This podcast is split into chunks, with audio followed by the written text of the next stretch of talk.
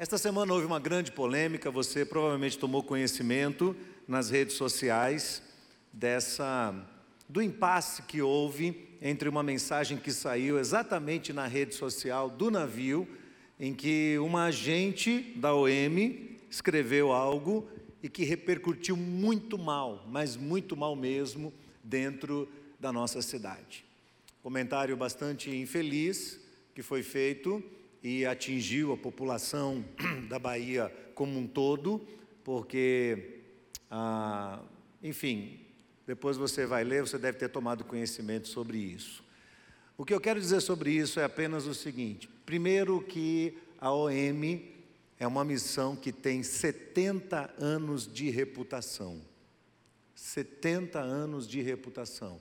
Qualquer pessoa que chegue a uma rápida conclusão acerca do que é esse trabalho, do que é esse projeto, sem ao menos ter um leve conhecimento do que já aconteceram nesses 70 anos de ministérios ao redor do mundo, seria uma pessoa é, automaticamente precipitada que não faria justiça, não é? Falando sobre um trabalho que não conhece. Todos nós podemos errar. E uma segunda observação minha aqui é que todos nós temos que tomar muito cuidado com o que falamos e escrevemos hoje. Quantos aqui são líderes aqui na IBAN? Levante a mão. Quantos são líderes na IBAN? Os irmãos que são líderes aqui na IBAN precisam ter muita, mas muita consciência de que quando você é parte de uma organização e essa organização alcança um nível de visibilidade, é muito importante que você se perceba falando em nome dessa organização. Porque quando alguém fala no nome de uma organização, expressa uma opinião pessoal, mas ela faz parte de uma organização, a sua opinião pessoal passa a ser também opinião de toda a organização. No caso específico aqui do Logos, a jovem que escreveu isso nem no Brasil está, está na Alemanha. E a repercussão foi tão forte que o Ministério Público foi em cima e a, a, a, operação mobilização vai ter que prestar contas à justiça desse comentário feito lá. Eles imediatamente se retrataram, retiraram o post do ar e isso gerou muitos problemas.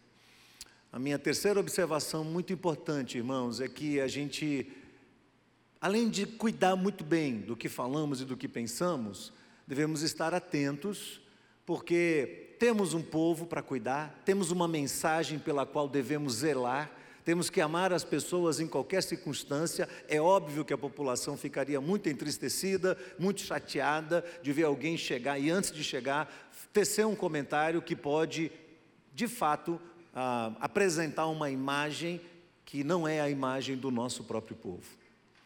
Então é muito importante que você tome cuidado, que você fique atento e que nós cristãos, também tenhamos a consciência do que está acontecendo e possamos conhecer em profundidade o ministério que está por trás desse comentário. O ministério não é esse comentário. O trabalho todo da OM não se resume a uma frase solta na internet.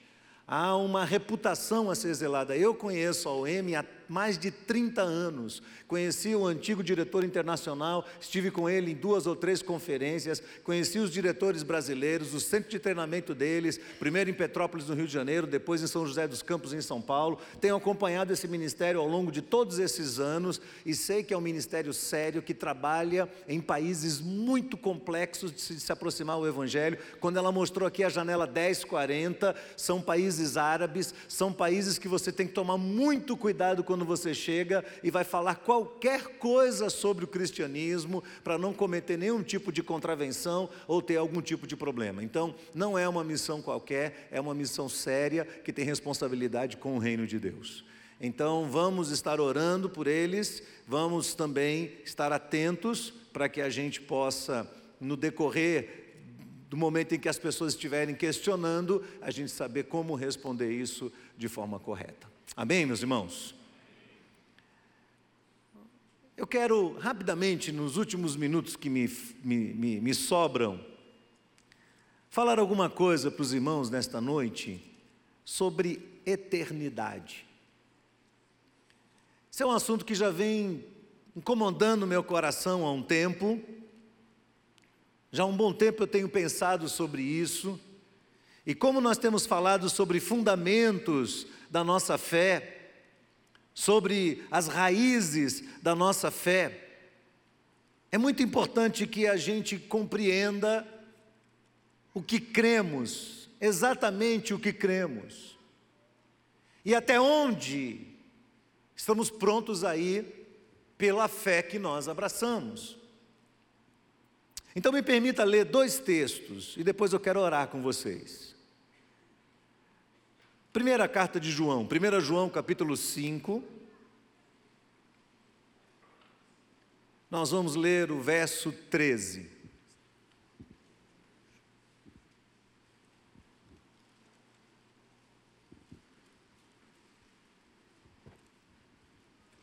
Primeira João capítulo 5, verso 13.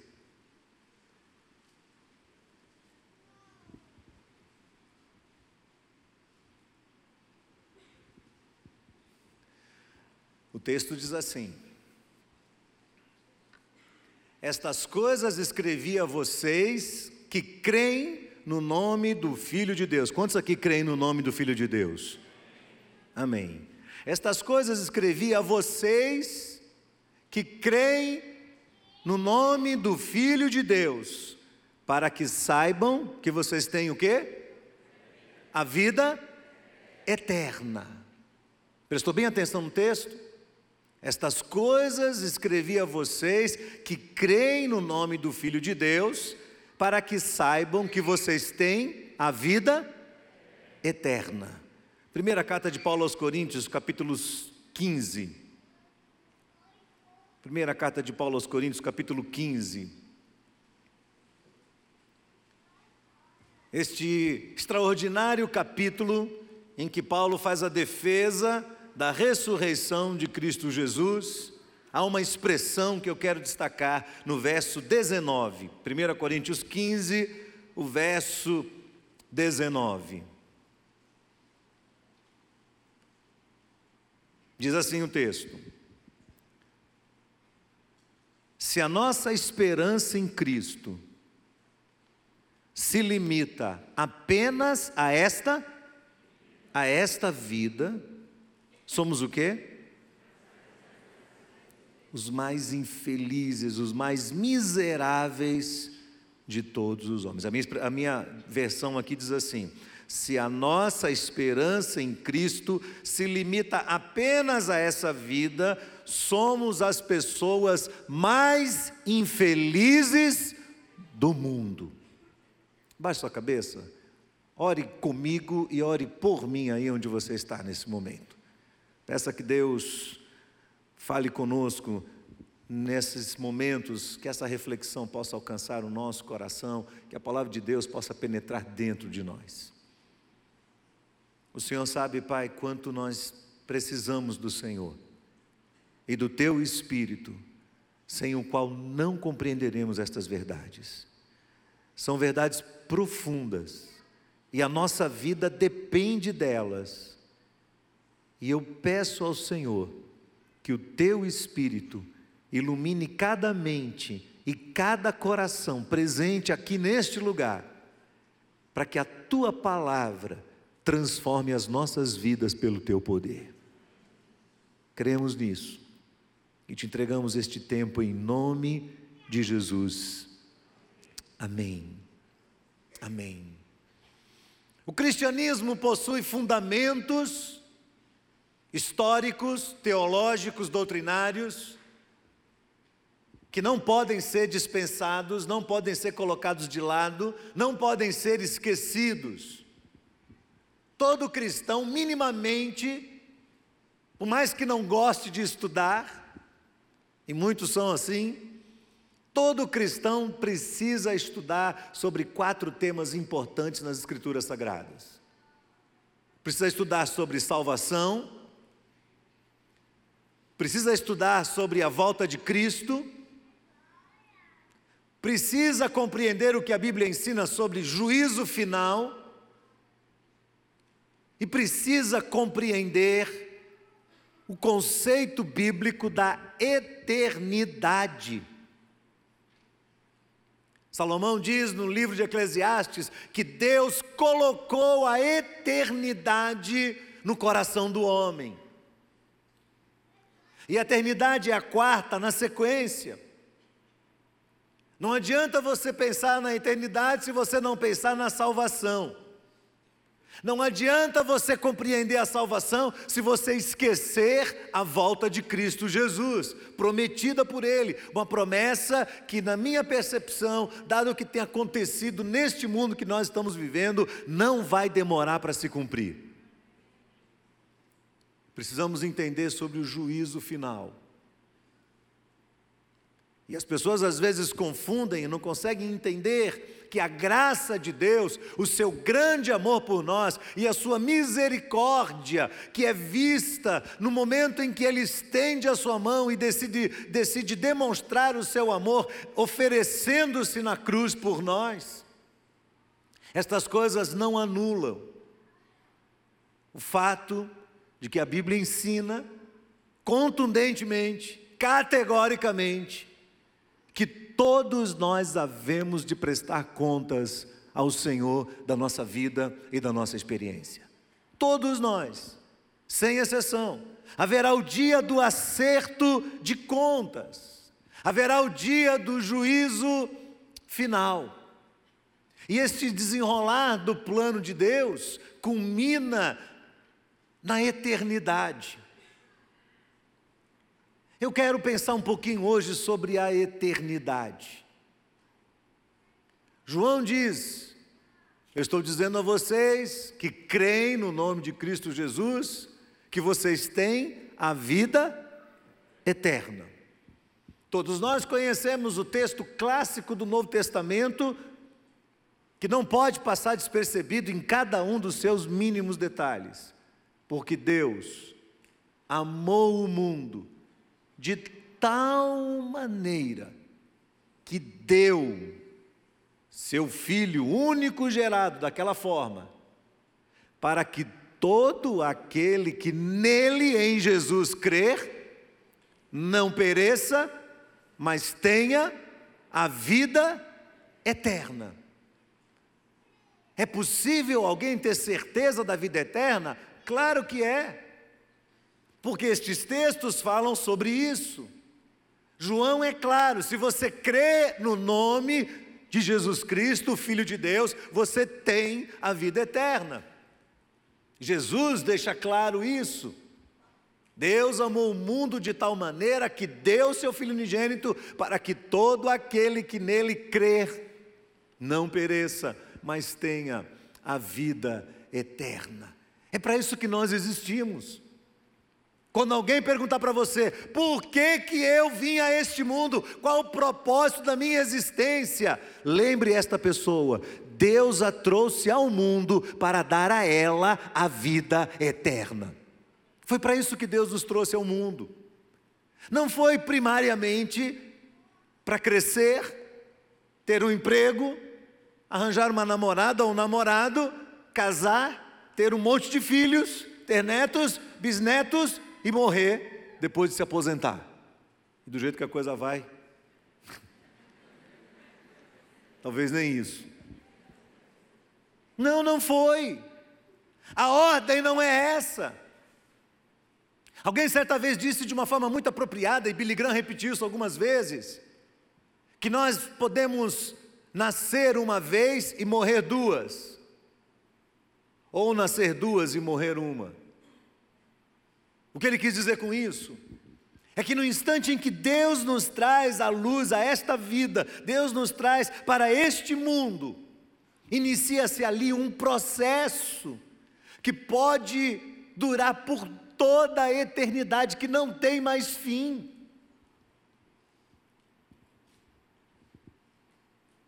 E no instante em que você entende isso, e reconhece a ação de Deus sobre a sua vida, a sua experiência e a sua história, e entrega a Ele o seu coração, isto é crer em Jesus, não é uma entrega qualquer, não é simplesmente dizer eu acredito em Jesus, não, é algo muito mais sério, muito mais profundo, é você comprometer-se com Cristo, é você estar engajado no reino de Deus, absolutamente engajado. E no instante que você faz isso, Jesus ensina lá em João capítulo 3, no encontro com um homem muito inteligente chamado Nicodemos, que ele precisava, diante da pergunta que ele fez a Jesus, Mestre, o que, que eu faço para herdar a vida eterna? E Jesus responde a ele: Você precisa nascer de novo. Como assim nascer de novo? Já tenho idade, já tenho cinquenta e poucos anos, eu vou voltar ao ventre da minha mãe e nascer outra vez. Jesus diz: nada disso, nada disso. O que é nascido da carne é carne, o que é nascido do espírito é espírito. Por isso, não se admire de eu dizer a você e repetir a você: é necessário que você nasça de novo. Nasceu uma vez da mãe, precisa nascer novamente, arrependendo-se dos seus pecados, crendo em Jesus Cristo, entregando a Ele a sua vida e o seu coração, permitindo que Jesus seja o governante absoluto da sua experiência enquanto neste mundo, da sua passagem neste mundo. Nasceu uma vez, nasceu segunda vez, morre apenas o seu próprio corpo. Mas Jesus diz, em João capítulo 3, que quem não crê no Filho de Deus já está condenado. E é muito difícil ouvir essa palavra. Nós não gostaríamos de ter que repeti-la. Se possível, gostaríamos de riscá-la das Escrituras. Aquele que não crê no Filho de Deus, nasceu uma vez, morrerá duas vezes. O seu corpo morrerá, mas morrerá também espiritualmente, porquanto irá adentrar a eternidade totalmente separado da glória de Deus. Então, no instante em que você vem à vida, que o Senhor te traz a este mundo, ali inicia-se uma experiência que vai durar por toda a eternidade.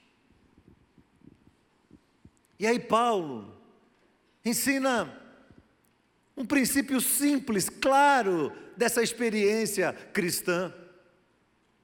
Se você vive aqui neste mundo, apenas na perspectiva deste mundo, se a sua esperança em Cristo se resume só aos interesses daqui deste mundo, você é a mais infeliz das criaturas humanas que pode existir. Eu serei a mais infeliz criatura sobre a face da terra. Mas espera aí, Jesus, eu não estou entendendo. Me explica isso. O mundo está complicado. Está complicado ou não está? Cada vez mais. Pessoas cheias de ódio, cheias de raiva no coração, ferindo umas às outras, o grau de violência aumentando cada vez mais, não há um entendimento, as pessoas não conseguem mais conversar, e você fala, mas por que isso está acontecendo? É resultado de um mundo que fez escolhas, é resultado de um ser humano que recebeu da parte de Deus um presente chamado livre-arbítrio capacidade de entender e de escolher entre o bem e o mal. Acontece que Salomão diz em Eclesiastes capítulo 7, verso 29, o seguinte: Deus fez o homem para andar em retidão, todavia o homem se meteu em muitos problemas. Muito interessante esse verso, Eclesiastes 7, 29. Deus criou o homem para andar em retidão, mas o homem de posse de uma mente capaz de decidir, do livre-arbítrio, decidiu se meter em muitos problemas. Você tem problemas? Quem tem problema aqui? Dizem que há três tipos de problemas. Três tipos, preste atenção nisso, isso é lição para a vida. Um são os problemas evitáveis. São aqueles problemas que basta você parar, pensar, raciocinar um pouco mais, olhar para as consequências, olhar para as atitudes, pensar bem suas decisões e você fala assim: opa, eu vou fugir desse negócio porque isso aí vai dar errado. Já viu quando chega alguém para você, ele faz uma grande proposta? Você vai ficar milionário em uma semana. Hum. Quando, quando, alguém chegar para você oferecendo uma oportunidade, você fala assim: hum, hum. Não é? Alguns problemas no casamento seriam evitados se a gente tivesse usado esse critério lá atrás. Todo mundo enxerga que o camarada é um pepino, só a moça apaixonada que não. Todo mundo está vendo. A mãe dela vai falar com ela: mãe, cuide de sua vida, que da minha cuido eu. Daqui a pouco, mãe, me ajuda. Problemas evitáveis. Que você precisa abrir seu olho, perceber, tomar a decisão antes, tirar o seu pé, para não se meter em confusão. A segunda categoria são os problemas solucionáveis, o dia a dia, as questões, as demandas da vida que vão aparecer mesmo, muitas delas, sobre nós. E nós vamos ter que lidar com essas situações no dia a dia, são muitas que estão ali, são problemas que envolvem a nossa família, a nossa saúde, os nossos relacionamentos, a nossa vida profissional, a vida afetuosa, enfim, áreas da nossa vida que estão comprometidas por uma série de problemas e de decisões erradas, e nós também sofremos, porque nós não somos resultado apenas das nossas próprias decisões, nós somos também resultado das decisões que outros fazem próximos de nós. E esses problemas precisam ser administrados. Você não pode fugir deles, você não pode ignorá-los, você não pode transferi-los, você tem que assumir a responsabilidade e dizer: opa, me dê aqui Vai ser complicado, vai ser difícil, mas deixa aqui na minha mão. Eu vou batalhar, vou levar um tempo, quem sabe um, dois, três anos, mas eu vou diligentemente fazer tudo o que for necessário ser feito. Eu vou pedir conselho, eu vou conversar com pessoas, eu vou entender o que a palavra de Deus fala sobre isso. Eu vou conversar com pessoas experientes que já passaram por situações semelhantes e eu vou resolver essas questões. A terceira categoria de problemas são os problemas incontroláveis. São coisas que acontecem e você simplesmente não tem o que fazer. É quando você vai fazer uma bateria de exames e vem um diagnóstico, e por mais que você lute, por mais que você tenha um excelente plano de saúde, por mais que você esteja na mão do melhor médico da cidade, o médico vem, olha e diz: É, a coisa não está boa. E o problema incontrolável foge da categoria dos outros dois, dos evitáveis e dos solucionáveis. Ele aparece e a única coisa que você pode fazer, você já tomou todas as providências prováveis e possíveis do campo humano, daquilo que lhe é possível fazer, e não tem mais o que fazer. E aí essa quem conhece o Evangelho de Jesus vai entender. Nesse momento, você precisa entregar seu coração e permitir que a soberania de Deus se estabeleça na sua história. Ou seja, Ele é Deus e eu vou confiar nele. E se eu perdi o controle, o controle não está nas minhas mãos, o controle está nas mãos do Senhor. É natural que a gente lide com isso, irmãos. É natural que a gente lute, lute, dentro do nosso coração com problemas, com aflições, com angústias que o mundo tem reservado para nós. E você fala assim: Mas, pastor, Abraão, peraí, você está dizendo para mim que eu nasci e eu vou viver toda a minha vida debaixo dessa angústia? Cadê a vida perfeita? Cadê a felicidade? E quanto mais o tempo vai passando e mais os seres humanos vão encontrando soluções para os problemas e uma vida num nível mais confortável, mais a gente vai se tornando fraco. As gerações tendem a ir enfraquecendo, enfraquecendo, enfraquecendo, porque não enfrentaram as mesmas lutas, não enfrentaram o mesmo peso, não enfrentaram as mesmas responsabilidades, não se tornaram resilientes desde cedo. Alguns de nós, pais, pecamos muito porque abraçamos nossos filhos e cuidamos deles e fizemos tudo o que a gente podia e não podia para eles e criamos esses filhos dentro de bolhas. E aí, quando eles vão para o mercado de trabalho, quando eles vão para a vida, quando eles vão para o casamento deles, e enfrentam os mínimos problemas, eles não querem permanecer, eles não têm disciplina, eles não conseguem levar adiante um compromisso de 5, 10, 20 anos, eles não conseguem ter resiliência para lidar com esses problemas e com essas lutas. E quando eles recebem um não, entram em desespero. E a nossa geração está sendo marcada como uma geração que está enfrentando o maior número de casos de ansiedade, ansiedade aguda, depressão nos mais diferentes níveis. O ser humano está desesperado e sem propósito. E os problemas continuam. Os problemas inevitáveis estão aí. Os problemas que nos envolvem. Os problemas incontroláveis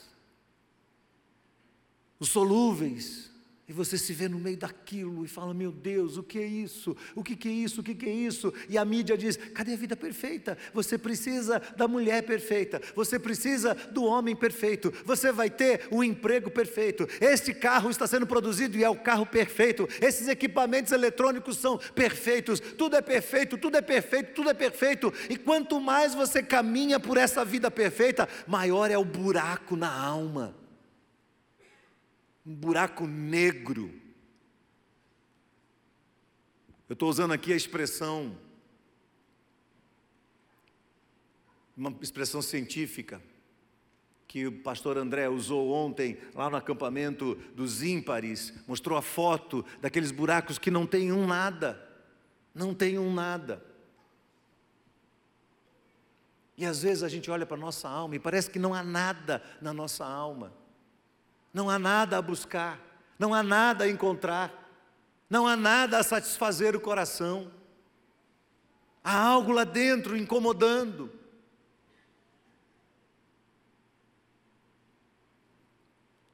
Qual o caminho?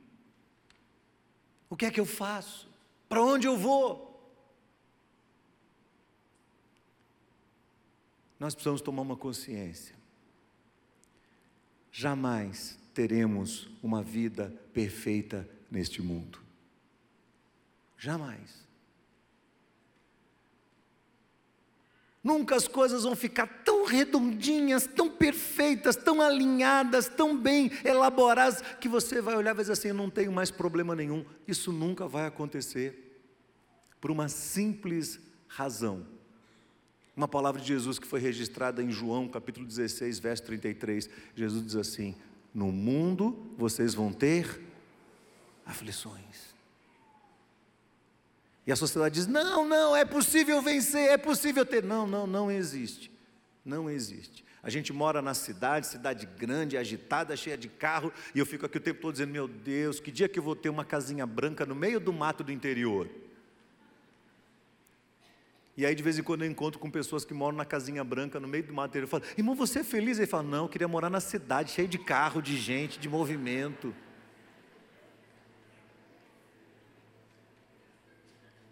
Sabe essa angústia, esse descompasso da alma?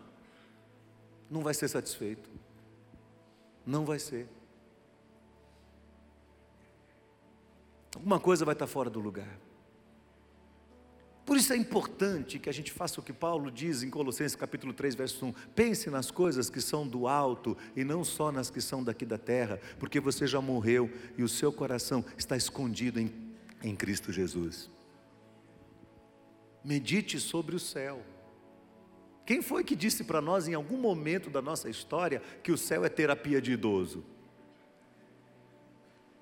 Não é não. Quando eu olho para a vida do apóstolo Paulo, eu vejo alguém fincado nessa promessa de Jesus. Depois que Paulo se transformou num missionário e começou a pregar o evangelho, ele foi perseguido duramente, ele foi ameaçado de morte, ele foi apedrejado. Aconteceram coisas terríveis com ele. Terríveis. E Paulo não perde a sua, sua confiança. Ele diz no capítulo 4 de 2 Timóteo, Paulo diz assim: eu, eu, minha vida já está chegando no fim, eu sei disso. Meu corpo já está sendo oferecido em sacrifício pelo Senhor. Mas eu combati o bom combate, eu acabei a carreira, eu terminei todas as coisas e eu guardei a fé. Ele assim, mas como Paulo, você sofreu, você morreu, você terminou seus dias numa casa emprestada, com roupa emprestada, preso, sem amigos, sem família, sem dinheiro, sem títulos, como você pode suportar isso? E aí, na sequência do texto, Paulo mostra a essência da sua alma. Ele diz assim: já agora, a coroa da vida me aguarda, a qual o Senhor, o reto juiz, me dará naquele dia, e não somente a mim, mas a todos quanto amarem a sua vinda também. Ou seja, Paulo diz assim: eu não estou com os olhos fincados nesse mundo. Daqui para frente, agora, na idade que ele está, eram as dores terríveis nos ossos, das chicotadas, das surras que levou, das prisões que enfrentou, os problemas respiratórios, tantas coisas que aconteceram com Paulo, ele tinha que lidar agora com esses problemas até o fim da sua vida, mas Paulo não está fixado nisso, os olhos dele estão lá na frente, ele está pensando na eternidade. Ele sabe o seguinte: isso aqui é passageiro. Eu não quero, ah, eu vou, eu vou ter uma vida perfeita e feliz aqui. Não, não, eu não vou, eu não vou, eu vou continuar enfrentando lutas e problemas. E Paulo é até interessante porque quando ele escreve para Filipenses, ele diz assim: "A minha vontade é estar logo com Jesus". E muitos cristãos falam isso: ah, eu quero deixar essa vida para ficar com Jesus. Mas não é pela motivação certa, não é por Jesus, é porque eles querem fugir dos seus problemas. Paulo não tinha essa ciência. Então em Filipenses 1 ele fala assim: seria muito melhor se eu pudesse partir e estar com Jesus logo, mas eu tenho uma missão aqui por causa de vocês, irmãos, por causa de vocês que são meus filhos espirituais, por causa de vocês que são pessoas que, que eu prezo, que eu amo, que eu sustento com as minhas orações, que eu ensino as Escrituras, por causa de vocês, por causa dessa missão que Deus me deu, eu vou continuar permanecendo aqui até o último dia da minha vida, e desses dias todos, até o último suspiro, eu vou glorificar a Deus, cumprindo cabalmente a minha missão. Por isso ele pode dizer com autoridade: combati o bom combate, acabei a carreira, guardei a fé. Paulo tem um sentimento de eternidade no coração. Eu me preocupo muito, irmãos, porque eu tenho visto que nós cristãos estamos nos tornando humanos demais. Mas falou, oh, é bom ser humano, não é? Você está entendendo o que eu estou falando. Eu não estou dizendo que você tem que ter um coração humanizado. Nós precisamos de um coração humanizado, mas nós estamos nos arraigando demais a isso aqui. Sabe como é? A gente está se prendendo demais. A gente está com as nossas garras presas aqui, e às vezes Deus começa a tirar coisas da nossa vida, pouco a pouco, Ele começa a tirar porque ele sabe que essas coisas, quando vão crescendo dentro de nós, elas vão tomando o lugar dele, elas vão se transformando em ídolos, e ele precisa começar a colocar a mão e tirar essas coisas da nossa vida, para lançar os nossos olhos para a transa-história, para o além, para a glória celestial. Foi-se a época que os cristãos cantavam: O céu é um lugar maravilhoso, cheio de glória e gozo. Foi-se o tempo que nós cristãos cantávamos céu, lindo céu, com Cristo, vou morar no lindo céu. Faz tempo, faz tempo que a gente não faz isso. Por quê? Porque a vida agora é ter realização. Ser evangélico hoje é ter carrão, é ter apartamento, é ter prosperidade financeira, é crescer na vida, é ter empresa, é ter isso, é ter aquilo. Isso é isso é recompensa. E aí nos tornamos pessoas cada vez mais frustradas dentro de nós, Cada vez o nosso coração está mais doente, cada vez as pessoas estão sofrendo mais, cada vez as pessoas estão entrando cada vez mais nessa confusão mental, nesse estado de desânimo, de angústia, de depressão, de ansiedade, ansiedade aguda. Porque nós queremos ter as coisas, todo mundo está dizendo você tem que ter, você tem que ter a vida ideal, o casamento ideal, o carro ideal, a família ideal, isso ideal, aquilo ideal, o corpo ideal, a cabeça ideal, o, tudo ideal, ideal, ideal, e você fica que nem um louco atrás disso e não encontra isso nunca em lugar nenhum. Queria que você saísse daqui hoje lembrando que a palavra de Deus diz que o nosso descanso não é aqui. A palavra de Deus diz para nós que a nossa maior herança não está aqui. Pelo contrário, a Bíblia diz assim: nada trouxemos para este mundo, e manifesto é que nada levaremos dele. Tendo sustento e com que nos cobrir, estejamos com isso contentes. O contentamento da alma. Como eu posso ter contentamento na minha alma se eu perder a perspectiva da vida eterna? Como eu posso ter contentamento na minha alma se eu perder a perspectiva da eternidade celestial? Se eu perder a perspectiva da eternidade celestial, eu vou ter medo da morte. Se eu perder a perspectiva da eternidade celestial, eu vou perder a coragem, eu vou começar a me tornar uma pessoa retraída, uma pessoa fincada em mim mesmo, covarde.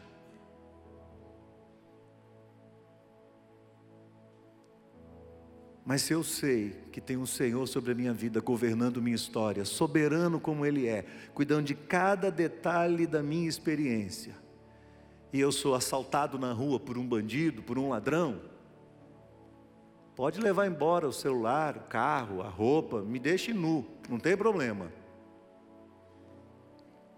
A minha maior herança o ladrão não pode roubar aquilo que preenche a minha alma, aquilo que realmente me satisfaz dentro do coração, ninguém pode tirar de mim. É uma herança bendita, é celestial. Foi pago um alto preço por ela na cruz do Calvário. Jesus pagou por mim e por você e nos deu gratuitamente, por Sua misericórdia, por Sua graça. Ele deu para cada um de nós e você pode desfrutar disso todos os dias da sua vida. E aí não me venha com essa história de eu sou crente, não vou sofrer. Crente sofre, sofre mesmo.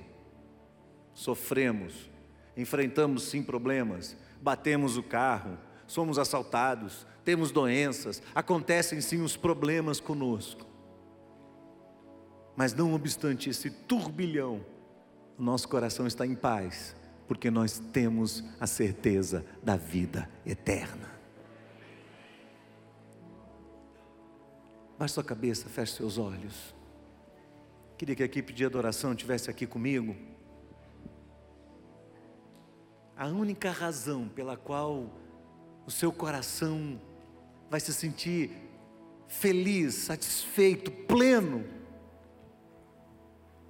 é porque Jesus Cristo venceu a morte. Ele deu a vida por nós, mas a sepultura não foi capaz de detê-lo. E com base na ressurreição de, de Jesus, nos foi dada a promessa da vida eterna. Por isso, com sua cabeça baixa, com seus olhos fechados, cante assim comigo. Porque Ele vive, posso crer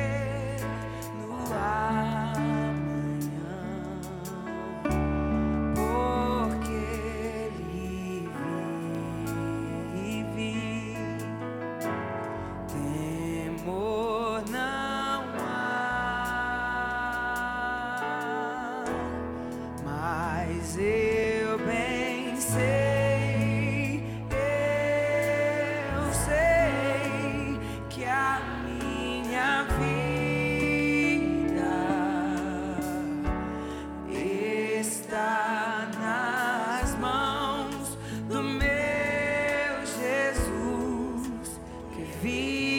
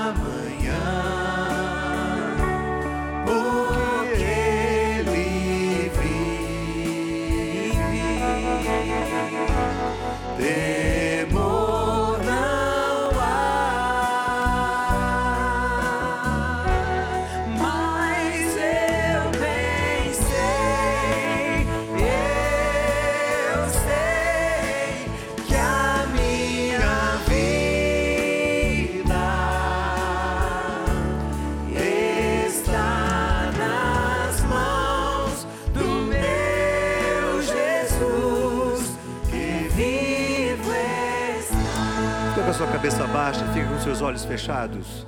Talvez você tenha entrado aqui hoje à noite, você gostaria de entregar o seu coração nas mãos de Jesus. Eu vou pedir aos pastores que venham aqui à frente, junto com alguns líderes. E nós queremos orar por aquelas pessoas cujo coração nesta noite foi tocado pela palavra de Deus. Ouça bem isso. Deus falou com você. Deus falou com você. Por que, que a sua vida fica sem sentido? Falta ser preenchida pelo autor da vida. O autor da vida é Jesus. Em Jesus, a nossa vida é muito diferente. Em Jesus, a nossa vida é transformada. Em Jesus, o nosso coração é completamente satisfeito. Eu estou dizendo a você algo que nós experimentamos no nosso dia a dia, mas não é com base na nossa experiência, é com base na promessa que ele fez. Sabe o que Jesus disse? Ele disse assim: Não se turbe o seu coração, nem se atemorize. Creia em Deus, creia também em mim. Na casa do meu Pai há muitas moradas. Se assim não fosse, eu teria dito a você, porque eu vou preparar lugar para você. E quando eu for e preparar lugar para vocês, eu voltarei e tomarei vocês para mim, para que onde eu estiver, vocês estejam também. Então eu quero desafiar você a levantar do seu lugar e vir aqui à frente, se unir a este grupo que está aqui e dizer: Jesus, eu quero me render ao Senhor, eu quero te entregar minha vida. Pode, com toda a segurança do seu coração, levantar de onde você está e vir aqui à frente e dizer: Senhor, eis aqui a minha vida, eis aqui o meu coração. Agora eu estou entendendo por que daquela angústia na minha alma, agora eu estou entendendo por que, que as coisas não faziam sentido. Sabe, a gente precisa trabalhar a nossa vida aqui o máximo que puder para que seja uma vida boa. Mas por mais que você se esforce para fazer isso por você e pela sua família, você sabe que as coisas não serão tão simples assim. E você precisa de Jesus para sustentar você no momento de tempestade, no momento de luta, no momento de dor. Você precisa dele. Você não vai conseguir fazer isso sozinho. Você precisa de Jesus.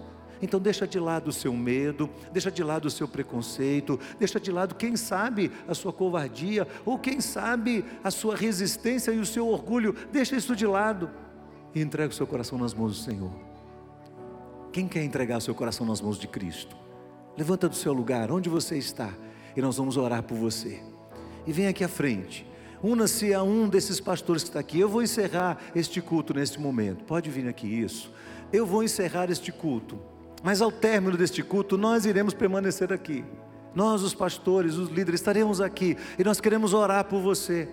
E eu quero que você saia do seu lugar e você nos procure e você diga: ore por mim, coloque sua mão sobre mim, ore pela minha vida. Eu quero entregar meu coração nas mãos do Senhor Jesus. Além disso, eu quero fazer um desafio para você que é um crente em Cristo Jesus, você que já conhece o Evangelho.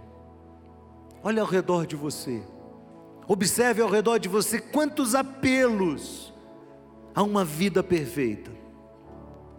Eu quero desafiar você a rejeitar isso e dizer: Senhor, eu não quero viver uma vida perfeita neste mundo, eu quero viver a vida que o Senhor quer que eu viva para a tua glória. Eu quero viver para o Senhor. Eu não quero reclamar da minha vida, eu não quero reclamar da minha condição, eu não quero reclamar de nada do que eu tenho, da família que eu vim. Eu quero ter paz na minha alma e eu quero viver para a glória do teu nome. E se esse é o sentimento do seu coração, fica de pé onde você está e diga: Senhor, muito obrigado, porque eu tenho certeza da vida eterna. Muito obrigado, Senhor, porque a maior esperança já foi dada a mim. Muito obrigado, Senhor, porque a maior herança já está guardada para mim. O melhor de Deus não está por vir, o melhor de Deus já veio para você, é Jesus Cristo, o Senhor. E louvado seja Deus por isso, porque Ele nos conduzirá na nossa experiência neste mundo nas lutas que enfrentarmos, Ele conduzirá a nossa vida, Ele conduzirá o nosso coração em paz. E quando nós fendarmos os nossos dias, quando os nossos olhos fecharem sobre a face da terra, o que nos espera do outro lado é a glória celestial é a certeza da vida eterna, é a eternidade para sempre, para sempre, para sempre, na presença do Deus Todo-Poderoso. A Bíblia diz: não haverá lá nem mais lágrima, nem dor, nem choro, nem clamor, não precisaremos de nada, porque a glória do Senhor preenche todas as coisas. Agradeça ao Senhor por isso e diga a Ele: obrigado, Senhor. Obrigado, obrigado, Senhor, porque eu posso cantar com todo o meu coração porque Ele vive. Cante isso para o Senhor com toda a alegria do seu coração.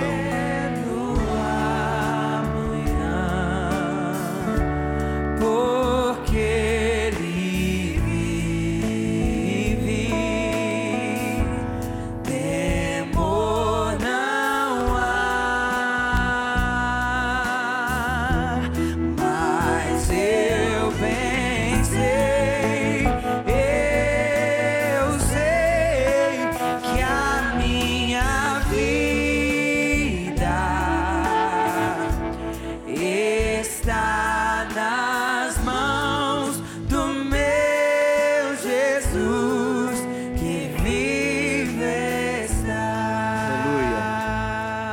queremos louvar o teu nome, Senhor, e te exaltar por esta noite.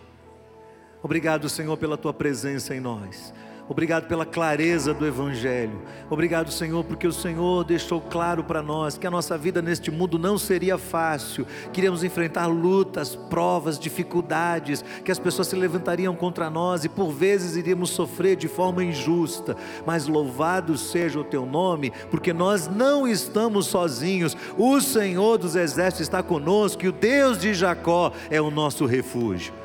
Nós te bendizemos, Senhor, e colocamos nosso coração diante do Senhor e pedimos ao Senhor que nosso coração aprenda a contentar-se diante do Senhor, que nós possamos aprender e exercitar todos os dias a gratidão diante do Senhor por aquilo que o Senhor tem feito por nós, com o nosso coração focado no teu propósito, no teu plano, na redenção que nos foi dada em Cristo Jesus. Senhor, que nós possamos viver cada uma dessas sequências da tua verdade com muita tranquilidade na nossa alma, com muita paz interior, a salvação, a, a vinda do Senhor que está tão próxima, o juízo eterno que haveremos de enfrentar e a certeza da vida eterna, Senhor. Que o nosso coração descanse no Senhor, que a nossa alma se alegre no Senhor, que a tua verdade preencha a nossa mente, que toda a tristeza, toda angústia seja banida do nosso coração, Senhor. E mesmo que nós enfrentemos lutas e problemas incontroláveis, que o nosso coração se lembre que o Senhor é soberano sobre a nossa vida e a nossa história, e debaixo das tuas asas e do teu querer e da tua vontade, nós estamos seguros. E mais do que isso, Senhor, a tua palavra diz que se o Senhor é por nós, ninguém há de ser contra nós que nós possamos confiar no Teu santo nome, depender do Senhor e andar na Tua presença. Senhor, nós oramos pelas pessoas que aqui estão nesta noite, que dependem de Cristo Jesus, que precisam entregar os seus corações a Cristo Jesus. Que esta noite seja uma noite de grande transformação de vidas. Que o Senhor complete no coração de cada pessoa que, que aqui está a mensagem do Teu Evangelho. Que o Teu Espírito testifique a cada um acerca da verdade do Senhor e que haja um grande mover do Senhor sobre corações nesta noite, Senhor. Abençoa todo o teu povo que aqui está. Que o amor de Deus, nosso eterno Pai celestial, a graça bendita e infinita de Jesus Cristo, nosso Senhor e Salvador, a comunhão e a consolação do Espírito seja com todos para a glória do Senhor, em nome de Jesus. Amém. Amém e amém. Deus abençoe você. Vamos em paz em nome de Jesus. Se você quer entregar o seu coração nas mãos do Senhor, venha falar conosco aqui. Nós queremos orar por você. Em nome